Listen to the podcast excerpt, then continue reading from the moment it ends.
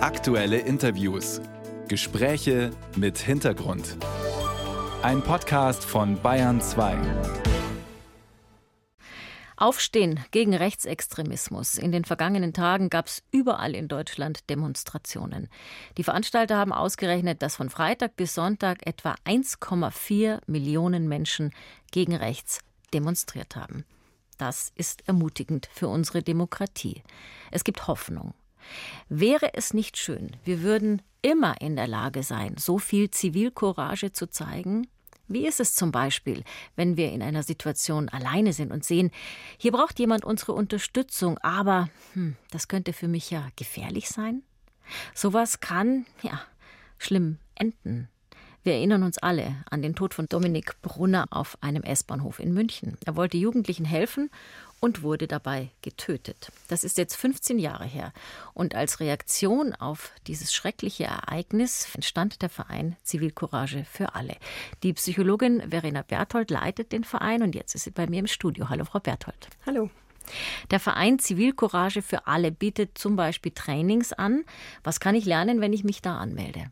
Bei uns kann man in den Trainings lernen, wie Sie gerade schon gesagt haben, wie kann ich eingreifen, ohne mich dabei übermäßig in Gefahr zu bringen. Also uns ist ganz wichtig, dass die Leute lernen, ich kann mich einsetzen für andere, aber ich, das ist nicht zwingend damit verknüpft, dass ich am Ende ähm, zu Schaden komme. Aber wie kann ich lernen, einzugreifen, ohne mich zu gefährden? Ja, es gibt ein paar Tipps und Tricks und ich denke mal, am wichtigsten ist die Erkenntnis, dass wir nicht alleine handeln müssen.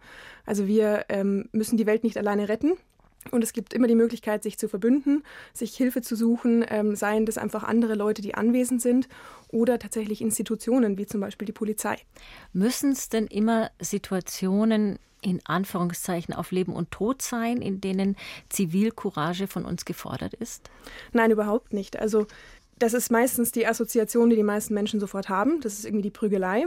Aber es sind ganz viele Situationen im Alltag, die äh, viel niederschwelliger sind. Also das kann eine unangebrachte Bemerkung sein. Das kann äh, unterschwelliger oder sogar gut sichtbarer Rassismus sein. Diskriminierung jeder Form. Ja, das kann aber auch sein, dass ich irgendwie bei der Nachbarsfamilie mitbekomme, dass vielleicht die Kinder auf eine Art und Weise behandelt werden, die ich für nicht richtig ähm, und vielleicht sogar gefährlich erachte. Ja, aber dann sagen die Leute, ja Mensch, da mische ich mich ein, da werde ich nur blöd angeredet. Genau. Und, und das ist ein Preis, den wir unter Umständen auch in Kauf nehmen müssen. Meine Kollegin Sandra Lemoncini war am Wochenende in München hier auf der großen Demonstration und sie ist mit dieser Frage mal durch die Menge gelaufen und hat einfach wissen wollen, wie das ausschaut und was alles Zivilcourage eigentlich sein kann. Sandra Lemoncini. Wie zeigt man Zivilcourage? Indem man den Mut hat, zu helfen, wenn alle wegschauen. Indem man seine Meinung äußert, unerschrocken. Indem man sich an die Öffentlichkeit wendet, indem man rausgeht und es nicht nur für sich behält. Seinen Mut, seine Initiative indem man sich aus seinem Sofa schält, indem man sich eine Mütze anzieht und hier auf die Straßen geht, um da zu sein.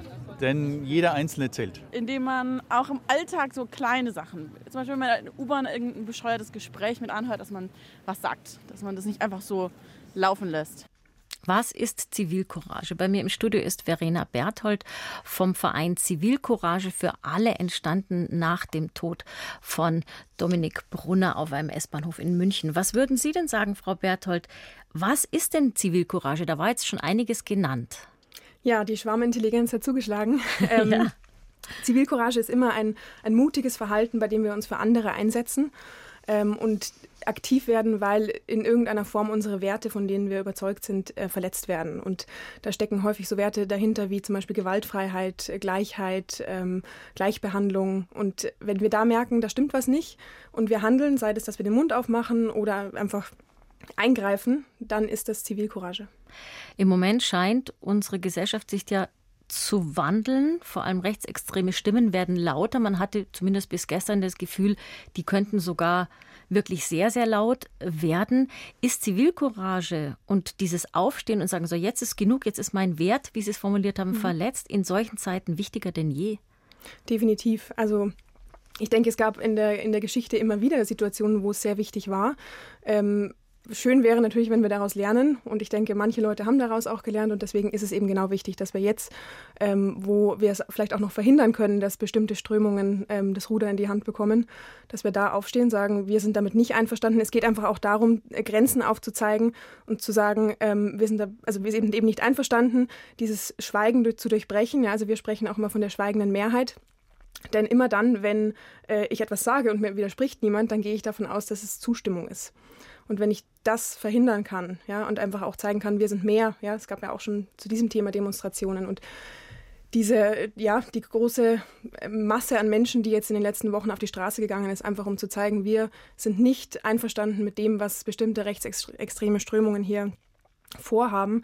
Das denke ich ist einfach wichtig, um sich auch gegenseitig zu stützen und auch zu zeigen, wir sind eine wehrhafte Demokratie. Nun ist es, wenn man in so einer großen Gruppe unterwegs ist, noch immer relativ einfach zu sagen, ja, das machen ja alle, da begebe ich mich habe ich kein Risiko, da kann ich einfach mitgehen. Aber am Ende des Tages ist es ja doch oft so, dass man in vielen Situationen ganz für sich alleine entscheiden muss. Sage ich jetzt was? Greife ich jetzt ein? Bringe ich mich jetzt irgendwie ein oder nicht? Und dann kommt so eine Angst. Was mache ich mit der Angst? Also ich muss natürlich auf mein Bauchgefühl hören. Und wenn ich das Gefühl habe, das ist jetzt wirklich zu heikel, weil ich vielleicht in einer akuten Notsituation oder selbst mich dann in Gefahr bringen könnte, dann muss ich vielleicht eben andere Wege gehen, wie wenn ich das Gefühl nicht habe, dass da jetzt eine akute Gefahr für mich besteht. Aber letztlich muss man sich treiben lassen, auch ein Stück weit von den eigenen Werten. Man muss sich auch fragen, wie würde ich mich fühlen, wenn ich jetzt nichts tue. Also auch nicht helfen kann gewisse Kosten haben. Und ähm, also meine, mein Credo ist eigentlich immer, gar nichts zu tun ist keine Option. Ähm, und wenn ich nicht bereit bin, selbst irgendwo mich direkt einzumischen, dann kann ich zumindest andere Stellen informieren. Ich kann mir eben Hilfe von extern suchen. Ähm, sei es, indem ich andere Leute anspreche, am besten direkt. Ja, also können Sie mir helfen, ja, können Sie mich unterstützen? Oder gerade jetzt in diesem politischen Diskurs, dass ich mich vielleicht dann auch entsprechend ja, mal auf eine Diskussion einlasse oder ähm, wenn etwas wirklich die Grenzen auch der Rechtsstaatlichkeit übertritt, dass ich mich dann entsprechend an die Polizei oder den Verfassungsschutz wende. Das ist ein interessanter Punkt. Solange ich weiß, wenn ich mir Hilfe hole, ist dieser Staat auf meiner Seite. Da kommt die Polizei und die sieht, da geschieht ein Verbrechen und die helfen dann auch. Was aber jetzt nehmen wir mal an, wirklich ganz fiktiv, die AfD, die stellen künftig Landesregierungen. Ja? Wird man sich dann noch trauen, in dem jeweiligen Bundesland zum Beispiel sich auszusprechen für die Ehe für alle, ja, zum Beispiel, oder für Zuwanderung, für Minderheitenrechte ganz allgemein, weil man Angst hat, oh, jetzt weht hier ein anderer Wind. Vielleicht mhm. komme ich auf irgendeine Liste oder ich bekomme irgendwelche Repressionen oder sonst was. Also das ist eine andere Dimension nochmal. Mhm. Da möchte ich ein Zitat aufgreifen von einer Journalistin, nämlich Franca Magnani. Ähm, die hat gesagt, je mehr Menschen ein, äh, mit Zivilcourage ein Land hat, desto weniger Helden wird es einmal brauchen. Und das ist eigentlich genau unsere Mission, nicht nur im politischen Diskurs, sondern insgesamt. Je mehr Menschen so früh wie möglich eingreifen, desto weniger Menschen wird es brauchen, die dann wirklich über diese Grenze gehen müssen, wo es wirklich gefährlich für sie wird. Das heißt also, nochmal dieser Schritt aus der Menge womöglich herauszutreten, auch und zu sagen, halt, wir rudern gerade in eine Richtung, wo wir gegen einen Felsen laufen, glaube ich. Glaubt noch jemand das? Der kann hilfreich sein, um auch die Mengen aus ihren äh, Schutzräumen zu bringen. Kann das funktionieren? Total, weil man weiß auch aus der Forschung, dass häufig nur eine Person gebraucht wird, die den ersten Schritt macht ähm, und andere sich dann anschließen. Ja? Also wir brauchen so ein bisschen diesen Impuls von außen manchmal. Und ähm, da gibt es etwas in der Psychologie, das nennt sich Bystander-Effekt. Also wenn mehr Menschen da sind, die was tun könnten, dann sinkt meine individuelle Wahrscheinlichkeit, dass ich eingreife. Und das ist genau dieser Effekt. Wenn man den kennt, dann ja, ist man sensibilisiert und dann kann man einfach sagen, okay, ich durchbreche diesen Effekt, ich mache den ersten Schritt. Auch da wieder, den muss ich nicht alleine machen, aber allein durch, dadurch, dass ich andere Leute anspreche, und sage, hey, ich beobachte da was, ich finde das nicht in Ordnung, was auch immer das ist. Wie siehst du das? Dann habe ich schon mal einen Prozess gestartet und von dem kann man dann quasi weitergehen. Und wir machen jetzt zu zweit den ersten Schritt sozusagen. Aber wenn man über das Individuelle hinausgeht, wie können wir Zivilcourage in unserer Gesellschaft verankern? Also das sind ja mehrere gesellschaftliche Rollenträger mit gefordert.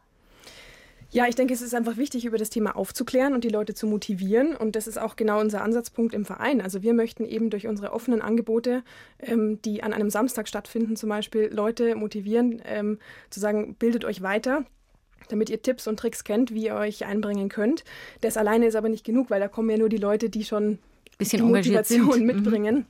Deswegen gehen wir aber zum Beispiel auch viel in Schulen. Ja, wir fangen an, so in der siebten Klasse ungefähr, ähm, egal welche Schulart und, und Schulen, die, die Schüler und Schülerinnen dort auch, was kann ich tun? Natürlich zugeschnitten auf deren Lebensrealität. Also was tue ich bei Ausgrenzung und Mobbing? Ja, was, was tue ich, wenn ich eben feststelle, dass jemand diskriminiert wird? Und ähm, ich hatte einmal eine Schülerin, die war zwei Jahre später in einem anderen Training von mir wieder, zufällig, weil sie die Schule gewechselt hatte. Und es war schön zu sehen, dass die noch richtig viel wusste und dass sie es auch schon umsetzen konnte. Das, was hängen geblieben ja. ist. Na, und sowas gibt es auch für Erwachsene, diesen Diskurs fördern. Das geschieht auch am kommenden Wochenende in der Evangelischen Akademie in Tutzing in einem Workshop, der eben maßgeblich vom Verein Zivilcourage für alle getragen wird. Vielleicht noch in aller Kürze, was ist da geplant, Frau Berthold? Wir machen einen Tagesworkshop, äh, bei dem wir genau ich sage jetzt mal, diese, diese Schritte ähm, alle ansprechen. Also zum einen sensibilisieren, also was sind alles Zivilcourage-Situationen, ähm, wo kann ich und sollte ich auch eingreifen. Zum anderen setzen wir uns mit unseren Werten auseinander und dann werden wir aber auch wirklich ganz praktisch. Also was kann ich tun, wenn ich eben Parolen höre, links- oder rechtsextrem? Was kann ich tun, wenn ich eine Notsituation im öffentlichen Raum beobachte, wie zum Beispiel eine Bedrängnis in der U-Bahn? Konkrete da, genau, Anleitung. wollen wir üben in Rollenspielen. Zivilcourage, was geht mich das an? Vom 26. bis 28. Januar in der Evangelischen Akademie Tutzing, maßgeblich gestaltet vom Verein Zivilcourage für alle, geleitet wiederum von Verena Berthold. Und ich bedanke mich herzlich für das Gespräch, Frau Berthold. Ich danke Ihnen. Tschüss.